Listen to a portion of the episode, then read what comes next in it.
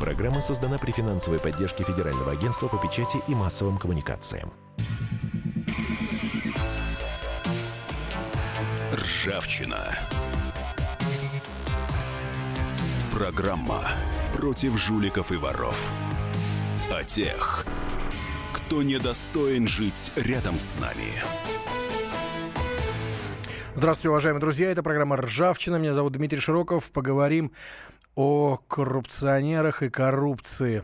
Э, первая тема, которую сегодня хотелось бы обсудить, э, пишет коммерсант, что до ареста министра экономики России Алексея Улюкаев в частных беседах с коллегами предлагал лишить государства контроля над Роснефтью. Сообщается, что об этом рассказали два источника.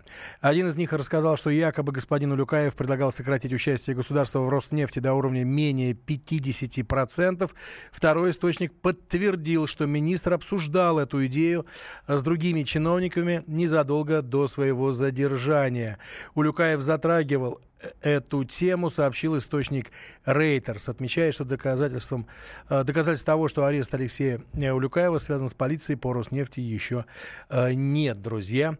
Ну и ранее сообщалось, что бывший министр выдвигал Роснефти требования отблагодарить его не напрямую, а через президента крупного банка, ну и так далее. Эта тема сейчас горячая и много высказывающихся по ней. Для того, чтобы разъяснить ситуацию, мы обратились к Михаилу Геннадьевичу Делягину. Михаил, Дина... Михаил Геннадьевич, добрый вечер. Добрый вечер. Михаил Геннадьевич, скажите, пожалуйста, вот как вы думаете, возможно ли это, чтобы э, Люкаев обсуждал с кем-то и говорил вот о таких предложениях? Ну, это вполне возможно, потому что он часть э, либерального клана, который исходит из того, что России не должно принадлежать ничего, что государственная собственность это зло, и государство должно быть совокупностью ночных сторожей, но почему-то с министерскими зарплатами. Он был правой рукой Гайдара, из позиции которого известно, он своих взглядов не менял. И более того, это не только его взгляды, это взгляды всего социально-экономического блока правительства, потому что там все такие, как он. Угу. Только я хочу обратить внимание, что это не криминал. Во-первых, это высказывалось в частных беседах. Он в частных беседах высказывал мнение, хоть мнение о поджоге Кремля, ничего страшного, пока это не было намерением. И самое главное, что позиция правительства Медведева, насколько я могу судить, ровно в этом и заключается. Потому что приватизация, не имеющая никакого смысла, кроме ограбления страны, продолжается полным ходом. И Роснефть может лишиться сейчас, лишиться сейчас, уже сейчас лишиться блокирующего пакета, дай бог, если он не будет консолидирован в чьих-нибудь руках. А если процесс будет продолжаться прежними темпами, она может лишиться и может выйти из-под контроля государства. Почему нет? Это политика правительства Медведева, это политика либерального клана. Улюкаев просто один из членов этого клана, который обсуждал с такими же другими, как он, то, что для них является нормой жизни. Угу. Михаил Геннадьевич, а скажите, пожалуйста, вот э, как вы думаете, э, почему эта информация появилась? Да, то есть э, обсуждать он действительно мог это, а вот почему эта информация э, вскрылась и так активно теперь муссируется о том, что он предлагал сократить госучастие в частных разговорах? Ну, есть такая поговорка «падающего подтолкни», и э, господин Рукавчик не симпатичный. Ему сейчас должны вспоминать всякую лыко в строку, но и вспоминают. Я просто акцентирую внимание на том, что его собеседники, которому явно не возражали, они неизвестны.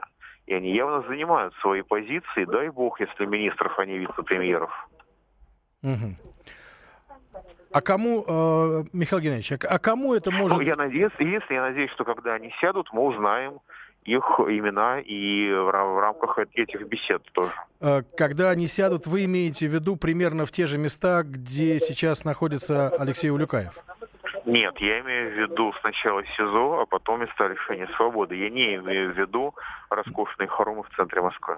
Ну да, хотя и, собственно говоря, э, запрещают Алексею Улюкаеву там давать интервью, но тем не менее это домашний арест, и, конечно же он... Ну, э, статьи в журнал он писать может, с адвокатами он встречаться может, это все лирика. Это все тот, тот гуманизм, который оборачивается издевательством над жертвами преступников. Спасибо большое. То есть вы считаете, что э, это могло быть и ничего страшного в этом нет? Я имею в виду... А, ничего необычного для правительства господина Медведева. Они там, по-моему, все такие. Или почти все. Спасибо большое, друзья. Это был Михаил Геннадьевич Делягин, директор Института проблем э, глобализации. Э, с Михаилом Геннадьевичем обсудили мы, конечно же, тему, которая сегодня, э, ну, пока она такая очень-очень горячая. До ареста министра экономики России Алексей Улюкаев в частных беседах с коллегами предлагал лишить государства контроля над Роснефтью. Друзья, WhatsApp у нас работает. Э, это эфир прямой 8 800 200 ровно 9702. Это номер телефона. А, WhatsApp плюс 7 967 200 ровно 9702. И э, я бы хотел устроить голосование. Короткий номер для голосования. 24 20.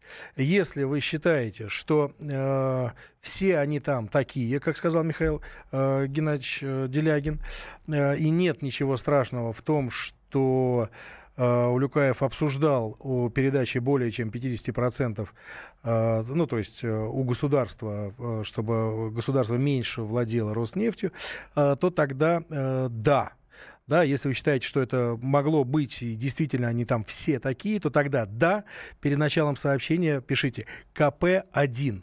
Если вы считаете, что нет, и э, те люди, о которых Михаил Геннадьевич э, говорил с таким замечательным пиететом, э, люди э, кристально, э, кристально замечательные, то тогда перед, перед началом сообщения КП-2. То есть вы говорите, что нет, такого не могло быть. Короткий номер для голосования 2420. Пожалуйста, проголосуйте, друзья друзья. Пока голосуем. Кстати, я предлагаю отвлечься на небольшое такое э, замечание. В то время, вот пока происходит э, такой серьезнейший скандал у нас в России, президент Южной Кореи готовится досрочно уйти с должности. Э, Пак Кын Хе извинилась за коррупционный скандал вокруг э, подруги, который разгорелся в Южной Корее, и она выразила готовность досрочно уйти со своего поста. Об этом лидер республики заявила во время телевизионного обращения к гражданам.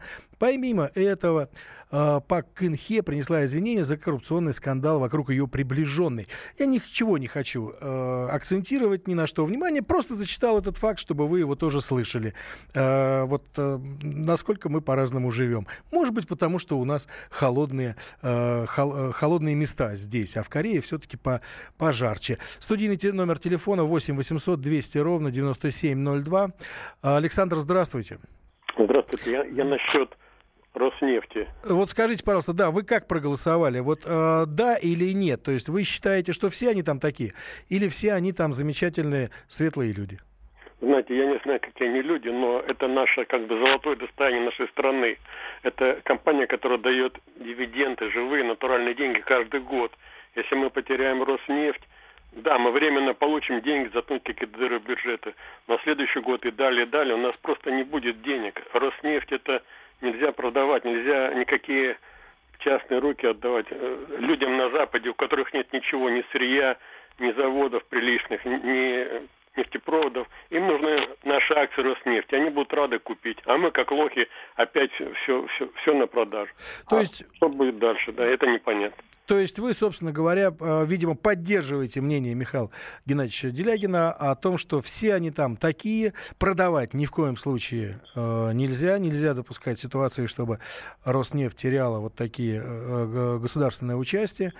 И, собственно говоря, вы проголосовали КП-1. То есть, да, все они там такие. Если вы хотите высказать свое мнение, что нет, там э, в правительстве и в, в прочих замечательных кабинетах, о которых говорил Михаил э, Геннадьевич Делягин, люди светлые и замечательные. 2420, короткий номер, КП-2. Так, голосуйте, друзья. Э, пока я вижу, что КП-1 набирает обороты, и, э, в общем, у вас доста- э, вот э, эта точка зрения набирает, собственно говоря, она и лидирует. Э, встретимся буквально через несколько минут, друзья. Это «Ржавчина» на «Комсомольской правде». И поговорим уже о других темах. С этой понемножечку закончим. Ржавчина. Программа против жуликов и воров. О тех, кто недостоин жить рядом с нами. Радио «Комсомольская Ржавчина. Программа против жуликов и воров. О тех, кто недостоин жить рядом с нами. Друзья, продолжаем ржавчину. И э, предлагаю следующую тему. Э, вот что. Госдума хочет ужесточить ответственность за взятки и откаты. Э, вот что происходит. Сейчас мы поговорим по телефону с нашим экспертом. Но вот Э, собственно говоря, почему мы э, на эту тему обратили внимание. Комитет Госдумы по безопасности и противодействию коррупции готовит изменения законодательства во взяткоемких сферах. В частности, поправки, над которыми работают депутаты, направлены на пресечение взяток инспекторами ГИБДД, откатов при госзакупках и э, и пока все, что перечислено здесь. Я предлагаю вот что, друзья. Э, сейчас мы будем общаться с нашими экспертами. WhatsApp плюс 7967 200 ровно 9702.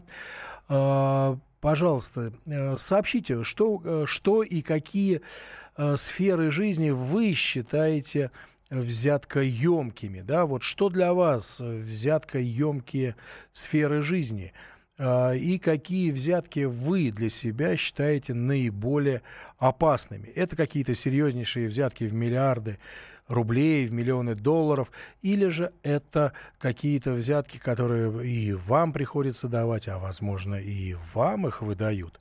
8 800, ой, извините, плюс 7 967 200 ровно 9702, телефон прямого эфира. Это э, плюс 7 967 200 ровно 9702. WhatsApp 8 800 200 ровно 9702. Это наш телефон прямого эфира. Мы же сейчас будем разговаривать с Ильей Евгеньевичем Костуновым, членом рабочей группы Совета при Президенте по противодействию коррупции и взаимодействию со структурами гражданского общества. Здравствуйте, Илья Евгеньевич. Добрый вечер. Илья Евгеньевич, вот разъясните, пожалуйста, э, что же это все-таки на ваш взгляд и на взгляд э, законодателей, да, взяткоемкие сферы, где у нас в стране больше всего коррупции? И насколько может быть ужесточено законодательство, какие дыры есть э, в этом законодательстве, да, вот Э, которые необходимо закрыть, чтобы решить проблему, например, откатов. Да, вот э, как, как с этим всем бороться-то, потому что уже надоело, но невозможно. Ну, смотря как мерить. Если с точки зрения количества взяток, то, конечно, бытовая коррупция, коррупция на дорогах, хотя на дорогах она значительно сократилась, после того, как повесили камеры и повысили зарплату инспекторам ГИБДД, она все-таки сократилась. А вот если измерять в абсолютных величинах, в общей сумме денег, uh-huh. перетекающих в незаконную сферу, то я думаю, одна только нехорошая квартира перевесит все взятки с гаишником в стране за несколько лет. Поэтому, как говорят в Китае, бороться надо и с тиграми, и с мухами.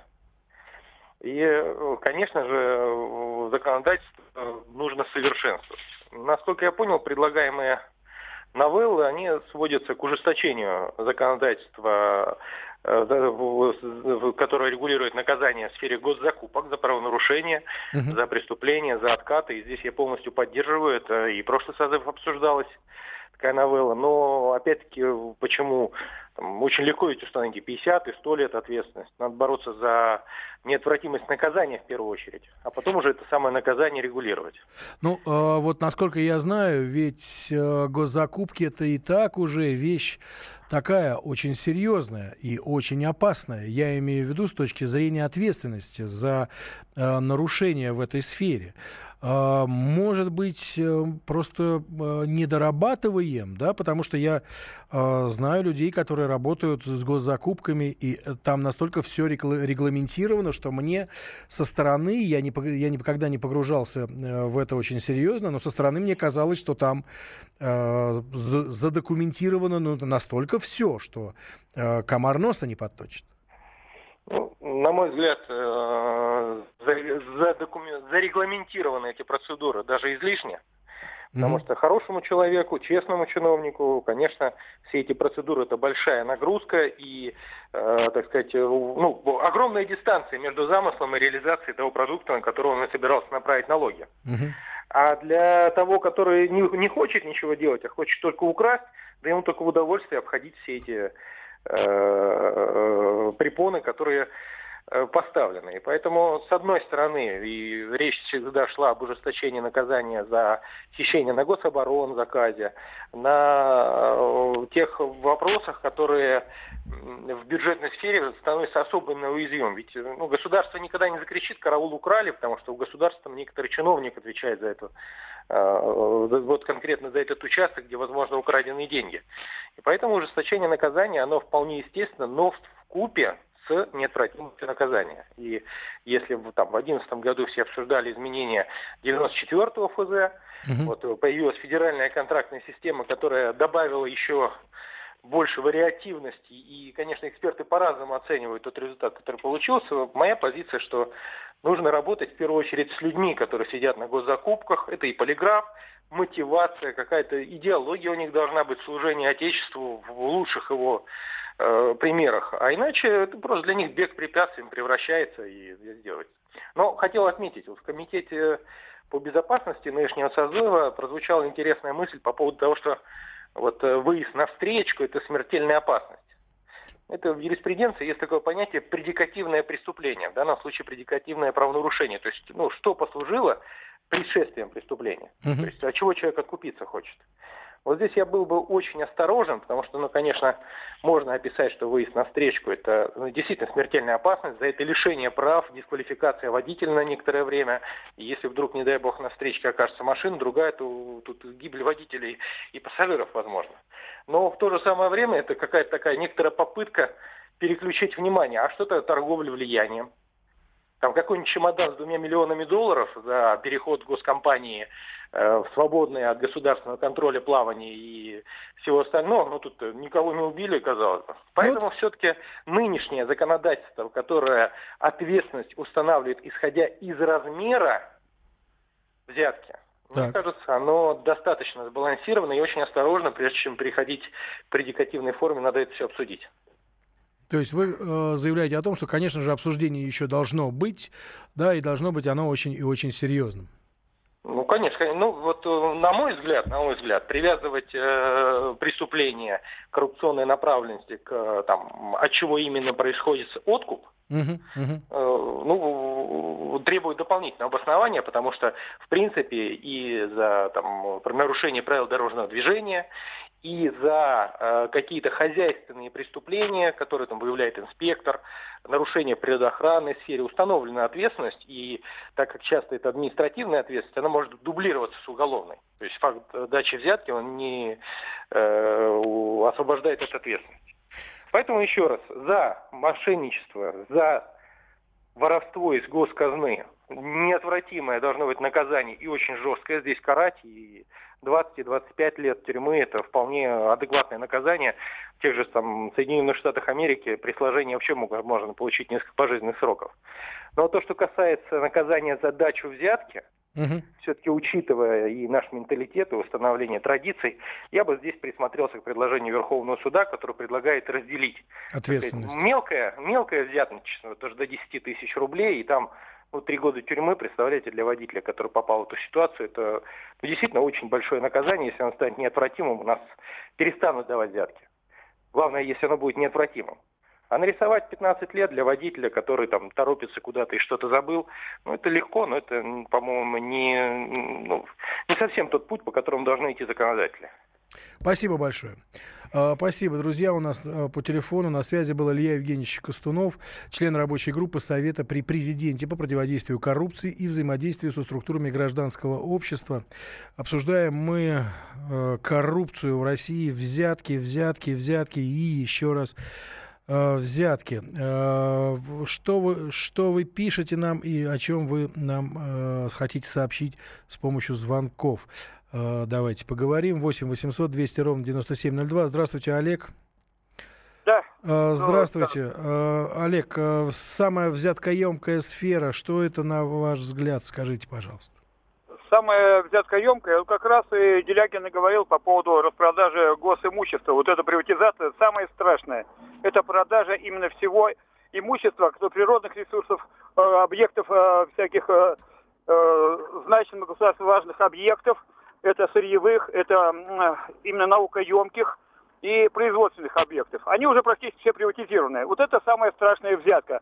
А нами уже прикрывается, вы берите здесь по мелочи, а мы уже там будем страну грабить. Чтобы народ как бы не так больно было, понимаете? Ну ты воруешь, а мы там будем побольше. И самая главная афера была еще, это продажа э, 500 тонн урана обогащенного, еще Черномырдин подписал, а почему-то президент ее выполнил в 2013 году. Вы это знаете прекрасно, почему-то скрывает. И продажа нашего флота, извините, авианесущего все продано. Один даже такой... Олег, спаси... да, Олег да, спасибо, да. спасибо огромное за ваше мнение. Но, э, время у нас в, в данном блоке закончилось. Встретимся буквально через минуту. Ржавчина. Программа против жуликов и воров. О тех, кто недостоин жить рядом с нами.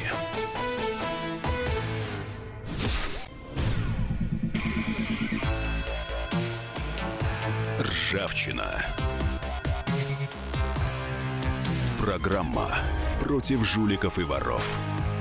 О тех, кто недостоин жить рядом с нами. Друзья, пока на комсомолке шли новости, я читал, ваш, э, читал ваше сообщение из WhatsApp. Э, а без взятки-то никуда, никуда вообще. Э, правительство наиболее взяткоемкая, э, взяткоемкая сфера. Коррупция борется у нас сама с собой, пишут нам.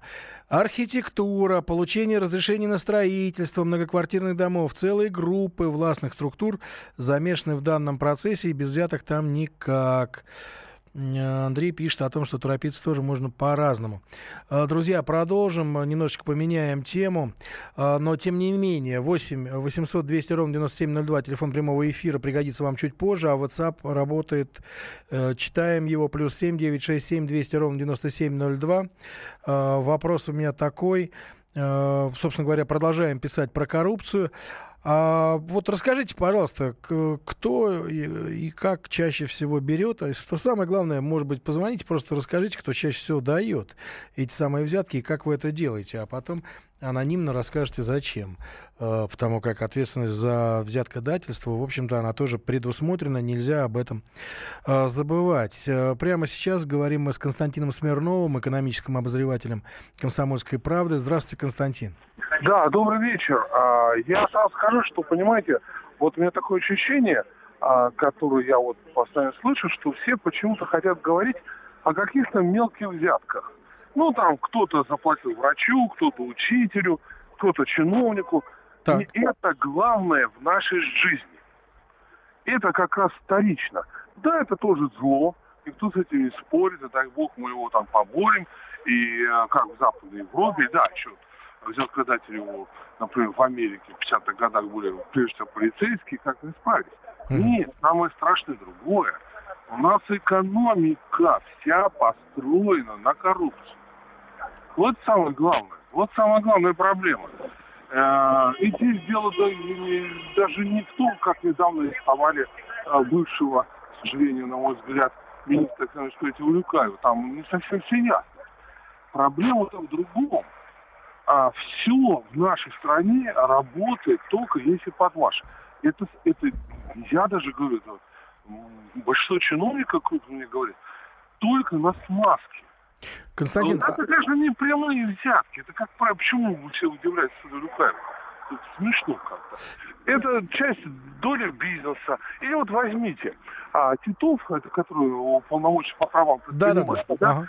Вот он недавно ходил к Путину, отчитывался в своей работе, ну не там пару месяцев назад. Что выясняется? Огромное количество а, дел направлено против предпринимателей. А на местах э, правоохранительных. Так. А чем дело заканчивается? До суда доходит максимум 14%, а бизнес-то убивается. И сколько у нас теряется рабочих мест? По данным того же дела с 12 по 14 год только мы потеряли вот из-за этих атак правоохранителей 2 миллиона рабочих мест. Это от нас с вами это отобрали, понимаете? Вот главное. Вот как с этим бороться, это вопрос. Вот, например, в Китае за взятки совсем недавно расстреливали. Сейчас поняли, что бессмысленно. Перестали. Нам большие строка, но не расстреливают. том-то и дело. Мы должны сейчас выстраивать совместную всю экономику, где смазка коррупционная не нужна. А ведь сейчас во многих случаях, как многие говорят, что вот ставят проекты, а привыкли раньше за взятки что-то делать. А сейчас не знают, как бояться вроде бы. Так ничего не строится.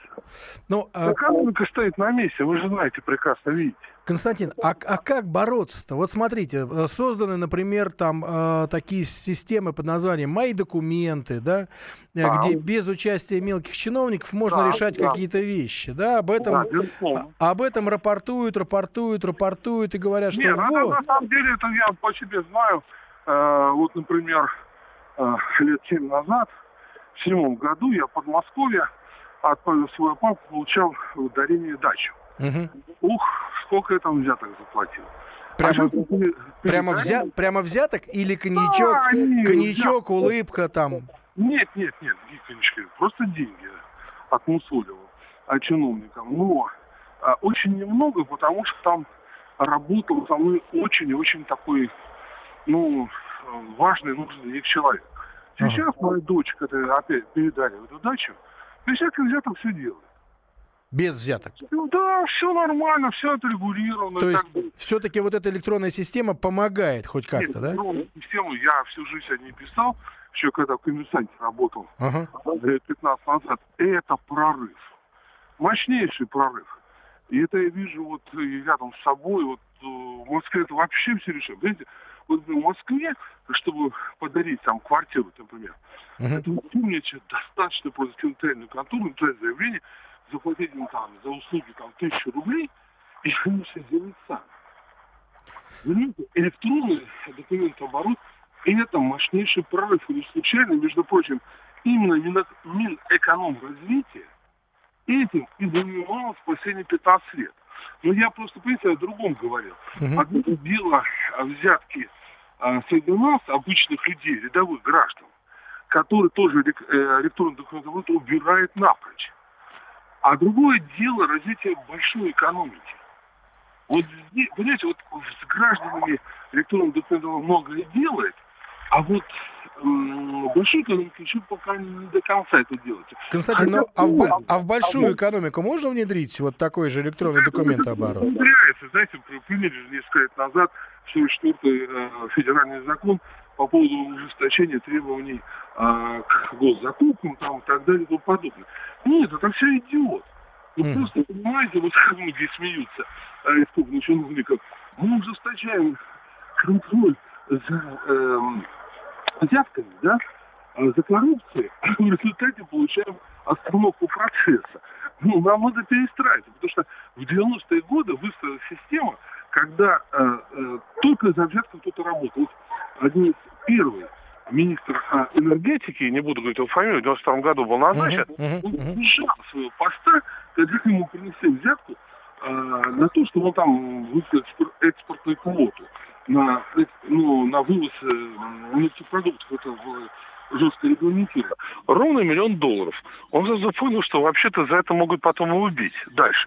И массу людей за это и убили в 90-е годы. А, и он сбежал с этой должности и, как говорится, слава богу, до сих пор жив.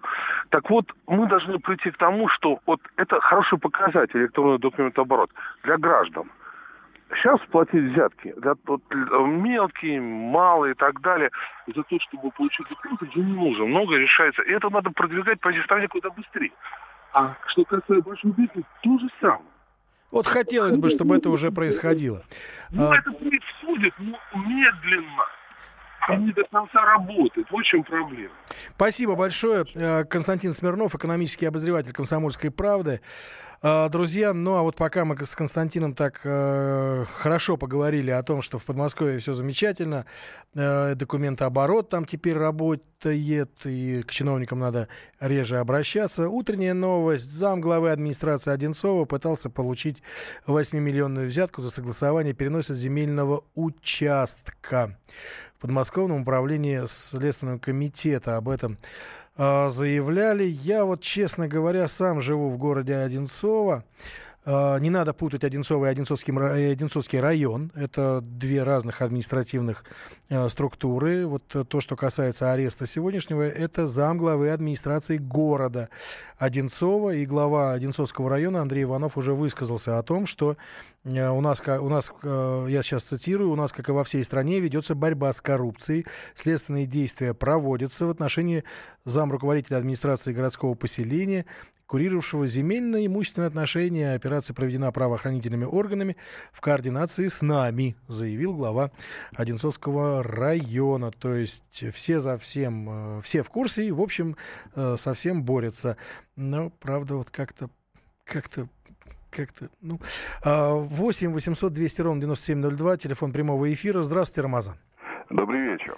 Добрый вечер. Что скажете? А, Взятки? Я, как? Да, что? я постараюсь очень коротко, да. Э, в рассуждениях, вот, которые я услышал по заданной теме, да, угу. у меня складывается такое впечатление, что люди копаются в ложно заданной парадигме. Давайте копнемся в а, правильно да, заданной парадигме. Давайте. Значит, совершенно точно я вам утверждаю, что в наличествующей агрессивно, противно, вороватой среде, в которой мы пребываем, всякие вот эти вот косметические моменты и преобразования, вот которые предлагали все звонящие, угу. они тщетны, они не будут работать. Возникает вопрос, что делать? Так. Что делать? У вас есть ответ? Да, да, у меня есть ответ. Необходимы масштабные социальные преобразования, социально ориентированная общественно-политическая формация. Я сегодня не готов ответить, как это сделать практически. Это должно быть или сверху политическая воля, угу. или какие-то революционные подвижки снизу, от масс. В противном случае мы так и утонем в разговорах. Понимаете, вот это вот сделать, там, не трогайте бизнесменов, там, задрочили бизнесменов правоохранительные органы, правоохранительные Заругали. органы. Угу. Да, сами, э, так сказать, коррумпированы. Вот, вот так вот и утонем вот в этих ненужных рассуждениях. А ничего, в принципе, меняться не будет. Видите, не меняется уже столько лет, а все время говорят, что кто-то борется с коррупцией, как раб на галерах, да. Э, президент, наш гарант Конституции, все время послания соответствующие посылает и народу, и собранию федеральному, и так далее, и тому подобное. А в реалиях в стране ничего в борьбе с коррупцией не менее. Вот эти вот мелкие подвижки, там у Люкаева поймали, какого-то зама главы администрации в одном из подмосковных районов поймали. Все это куром насмех страна погрязла. Вот это да, вот, вот по поводу ареста Алексея Вулюкаева я бы с вами не согласился. Ну, я, а, подождите, по нему еще вопрос-то не закрыт. Еще ну, оправдают и выйдет. И такое тоже может быть. Видите, помните, как этого руководителя федеральной таможенной службы? Я так понимаю, что ребята из ФСБ немного поторопились, показав его по телевидению, где он деньги-то прячет в коробках из-под обуви, да? А потом сказали, что это честно, все заработано. Ну, просто, Понимаете? ну, дескать, да, мы просто не знали, что мы думали нечестно, а оказалось честно. Вот и все. Спасибо большое, Рамазан, спасибо. А, Пока судьи судят так, как сегодня, явные пособники, пособники, пособники, ох ты. А, пробую прочитать ваше, э, ваше сообщение, друзья, пришедших к нам на WhatsApp. У меня не очень получается. Uh, не очень могу понять. 8 800 200 ровно 9702, э, телефон прямого эфира, плюс 7 967 200 ровно 9702. Сразу после перерыва у нас очень горячая тема. Филипп Киркоров, это всегда горячо. Ржавчина. Программа против жуликов и воров. О тех, кто недостоин жить рядом с нами.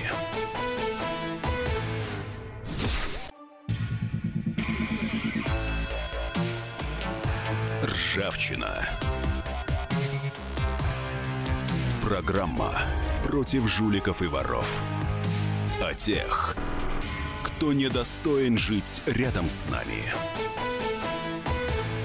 Друзья, продолжаем нашу программу. Э, в WhatsApp вот пара сообщений к теме, которую обсуждали до э, перерыва, взя... о взятках, как с ними бороться и так далее.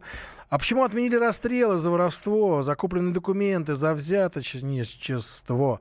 Может, и в этом, собственно говоря, ответ, почему коррупция растет? Растет. А, все как всегда и будет лучше едва ли, пишут нам. Такое вот еще. А, друзья, плюс семь девять шесть семь двести ровно девяносто семь ноль два. WhatsApp вам сейчас пригодится. А, номер телефона восемь восемьсот двести ровно девяносто семь ноль два. Следующая тема. Адвокат Киркорова заявляет о том, что это, эти сообщения сегодня пошли э, ближе к вечеру, о том, что Маруани и Трунов ну, Дидье Муруани, все мы знаем этого замечательного композитора. Игорь Трунов, это его адвокат, российский представитель, вымогали у певца, певец это Филипп Киркоров, 1 миллион евро. 1 миллион евро. А, так, давайте послушаем, знаете что, давайте послушаем а, диалог э, Марии Ремезовой, э, специальный корреспондент наш, специальный корреспондент «Комсомольской правды». Вот она общается, собственно говоря, с Александром Добровинским, адвокатом Филиппа Киркорова. Филиппа Киркорова одного миллиона евро. Угу, угу. И сейчас проводятся следственные действия, как я ну, понимаю, ну, наверное, да? я там были там. А что может, э, так скажем, какое наказание может понести этот человек? До 15 лет. До 15 лет. Угу. Спасибо вам большое, хорошего да. вечера. Ого. До 15. До 15 лет Дидье Маруани может подсесть за... А вот, собственно говоря, в чем же э, спорта состоит, друзья? Давайте послушаем. Значит, смотрите, существует э, песня э, Филиппа Бедросовича Киркорова и существует мелодия Дидье Муруани. А, ну вот э, Дидье Муруани, услышав песню Филиппа Бедросовича Киркорова, который, в общем-то, в общем-то, был известен очень хорошо своими, своей любовью к ремиксам. А, и вообще нот всего семь. А, и так далее, и так далее, и так далее. Уже эти какие-то такие вот вопросы уже звучали неоднократно а, к российским исполнителям, к российским певцам. Э, много раз от разных э, артистов. Когда-то это удавалось, э, так сказать, втихую. Просто выплачивались деньги, и артист заявлял, что он купил ту или иную часть трека и может ее вполне легально использовать. А вот здесь Дидье Муруани, так сказать, заявили... Ну, они думали, что они заявляют о том, что у них украли музыку. А Филипп Бедросович Киркоров тоже подумал, что у него тоже украли всю ту же музыку. Вот давайте послушаем и попробуем, э, э, попробуем мы с вами, как эксперты музыкальные, понять, э, вот так оно или нет. Вот давайте послушаем. Будет версия и песни в исполнении Киркорова, и непосредственно Дидье Муруани. А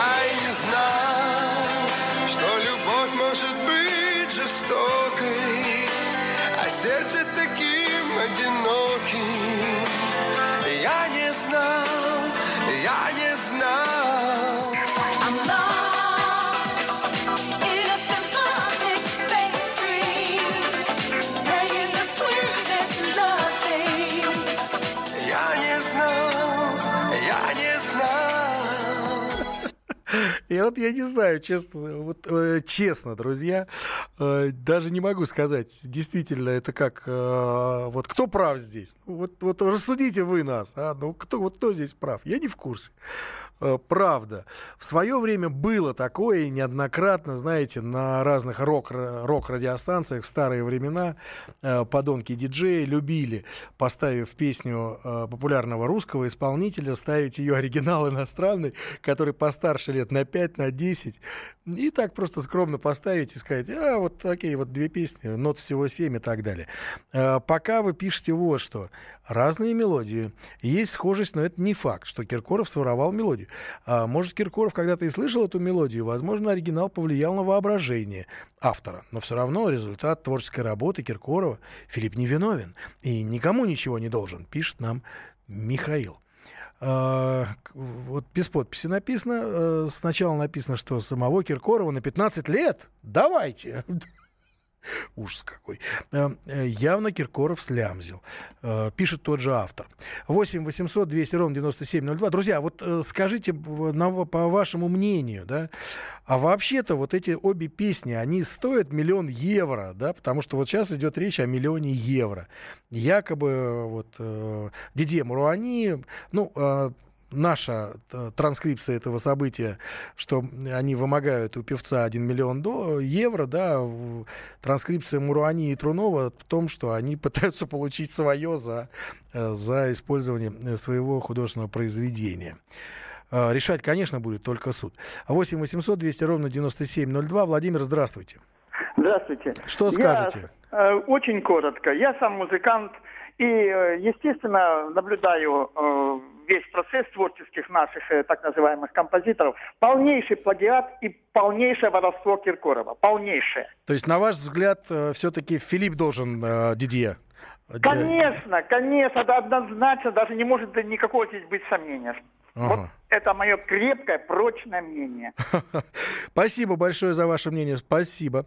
А может, это дос- досудебное урегулирование спора? Просто э, Ядросович э, хочется скачить, э, и мелодии схожи. Вот э, это все написал один и тот же наш э, слушатель. Э, Послушав, понял, что Киркоров украл мелодию на 100%. Это мнение нашего радиослушателя. А 8 800 200 ровно 9702, телефон прямого эфира. Алло, здравствуйте, Вадим. Э, Добрый вечер. Да, Вадим, что вы скажете? Э, Я тоже музыкант, но не такого масштаба, как Киркоров, естественно, и тем более Дидье Мурани. Но вот я сейчас прослушал. Ага. А, Это стопроцентный плагиат. У кого? И Вот кто? есть, э, но я не думаю, что Морани... э, Я, э, я боюсь, что Морани даже не знает, кто такой Киркоров. Не, ну Как, теперь-то... собственно, Киркоров вряд ли очень известен за пределами России, разве что в диаспоре. То есть на концерты его в Карнеги-холле ходят только иммигранты российские. Американцы не знают такого певца. Дидье Мурани знает весь мир, как блестящего, талантливого композитора. Вот. Так что стопроцентный плагиат, и защищая авторские права, я думаю, для Киркорова не столь большая сумма, э, миллион евро. Вот Пусть платят. Э, Вот не знаю. Спасибо, Вадим, вам за ваше мнение. Э, За плагиат, саж- за плагиат сажать надо, а не деньги требовать, пишет нам Олег. Э, Так, оба не- обе нецензурные выражения вызывают. Это на мой вопрос, стоят ли эти две, два музыкальных этих произведения 1 миллион евро. А вот э, считает наш радиослушатель, что э, оба этих музыкальных произведения вызывают нецензурные выражения. 8 800 200 ровно 9702. Алло, здравствуйте. Александр, здравствуйте. Здравствуйте. Да, что вы, что вы скажете? Как вам показалось? Э, Если четыре такта одной мелодии и другой совпадают, Мгм. то платят, платят тому, тот, кто позже показался, платит тому, кто раньше. Ну, Это а- так суд, суд Алекс- всегда так поступает. Александр, а вот э, в, в данном конкретном случае, э, вот э, ваше мнение все-таки какое? Вот вы, вы за кого бы здесь Очень похоже. Очень похоже, да? То есть... Я сам музыкант, очень похоже. Мгм. Ясно, спасибо. Может быть, другая тональность, но ритм точно тот же. Спасибо большое, спасибо. А я вспоминаю 90-е годы, друзья, и тогда была популярна одна песня э, про Любочку, которую знают все. Это э, песня группы Маша и Медведи на стихи Агнии Барто. Ну, там только частично было использовано стихотворение. И вот я как-то разговаривал с Найком Борзовым, и Найк мне говорит, слушай, я понять не могу, мне очень, очень сильно нравится эта песня. Ну, какая-то она прям такая э, феерически прекрасная.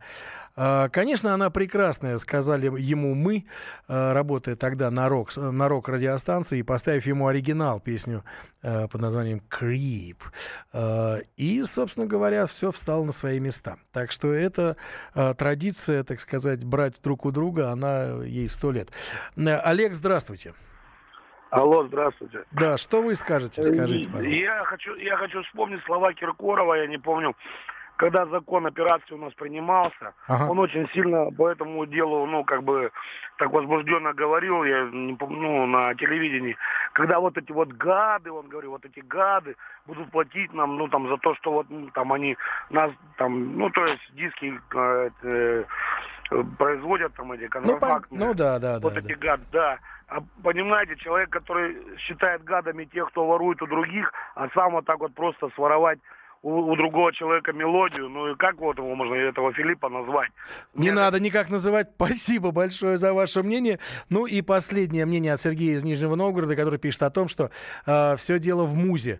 Э, муза постоянно опаздывает. Она, она к Филиппу приходит позже, чем к, друг, к другим композиторам. А, друзья, это радио «Комсомольская правда», «Ржавчина». Счастливо.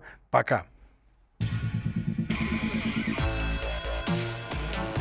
Ржавчина. Программа против жуликов и воров. О тех, кто недостоин жить рядом с нами. Программа создана при финансовой поддержке Федерального агентства по печати и массовым коммуникациям.